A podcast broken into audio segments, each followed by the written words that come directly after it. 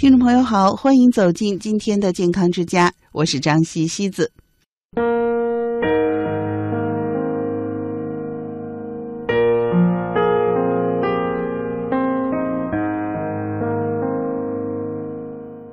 今天呢是处暑节气了，处暑节气正是由热转凉的交替时期，自然界的阳气由疏泄趋向收敛，人体内阴阳之气的盛衰也会随之转换。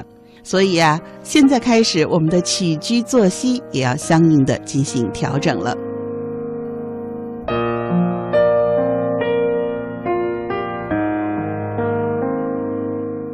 首先的调整呢，就是你要多睡一个小时，增加一个小时的睡眠，并且保证是有质量的睡眠，可以让人保持精神，也是在冬天来临之前保存能量、养精蓄锐的。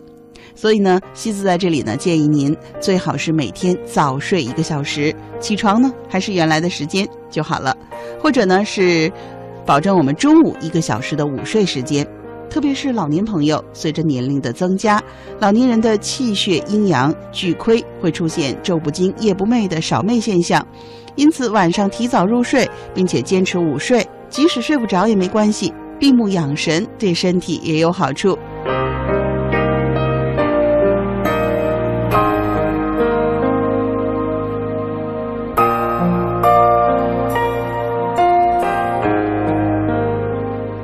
呢是要多吃清热安神的食物了。我们常说病从口入，饮食和疾病很容易挂钩。处暑以后，早晚温差变化开始明显了，肠胃呢接受不了忽冷忽热的刺激，胃酸分泌会增加，肠胃呢发生痉挛性收缩，抵抗力和适应性也会随之降低。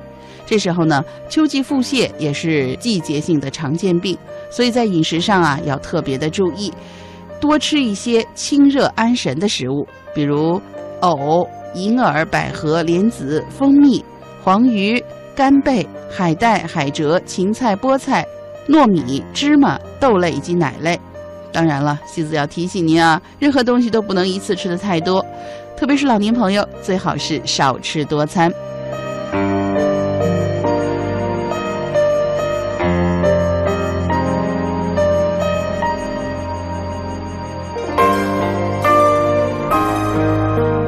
另外呢，随着气候逐渐干燥，身体里肺经当令，可以多吃一些滋阴润燥的食物，来防止燥邪的损伤。马上大量上市的梨呀、冰糖啊、银耳啊，哦，还有鸭子也是不错的。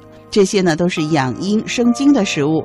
另外呢，也可以适当的用一点黄芪呀、党参啊、乌贼啊、甲鱼啊等益气保健的食物。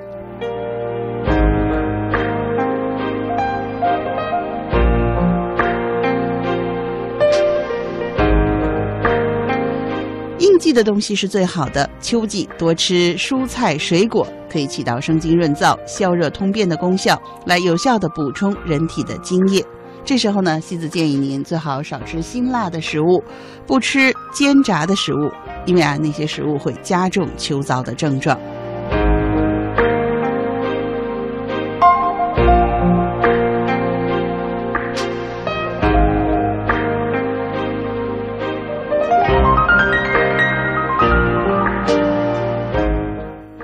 三个方面呢是要避免过早的增添衣物。那我们一直都说春捂秋冻了，特别是在秋季呢，体温不要过高，以利于收敛阳气。因为热往外走时，必有寒交换进去。但是呢，你也不能说我就把自己冻着了。早晚呢，天凉一定要适时的增加衣物来保护阳气。第四呢，西子提醒收音机前的老年朋友啊，一定要特别注意胃部的保暖。夜寝呢。现在要关好门窗了，腹部呢最好盖上薄被。秋天特别要注意胃部的保暖，以防止脾胃受凉。按照自然界的规则，秋天阴气增，阳气减，对应人体的阳气也随着内收，为的是储存体内的阳气。然而，随着天气转凉，很多人会有懒洋洋的疲劳感，也就是我们说的秋乏。所以呢，大家在这个季节啊，一定要保证充足的睡眠，改掉夏季晚睡的习惯，比夏天早睡一个小时就比较合适了。适当的午睡也有利于化解秋乏。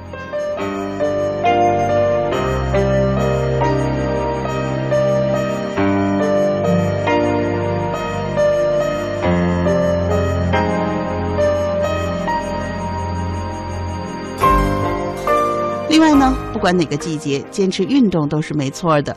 入秋之后锻炼的好处在于，在逐渐降低的温度环境当中，经过一定时间的锻炼，可以促进身体的物质代谢，增加产热，提高对低温的适应力。当然了，不同的季节，运动类型和强度也是应该有所调整的。秋季的运动呢，可以选择快走、登山、打拳等等。对于老年朋友来说啊，运动以不累为标准。做一些既可促进血液循环、增加新陈代谢，又可以使老年人一天保持良好精气神儿的运动。体育运动的时间呢，最好是在早晚。中午呢，因为室外比较炎热，所以还是避免这个时段的户外活动。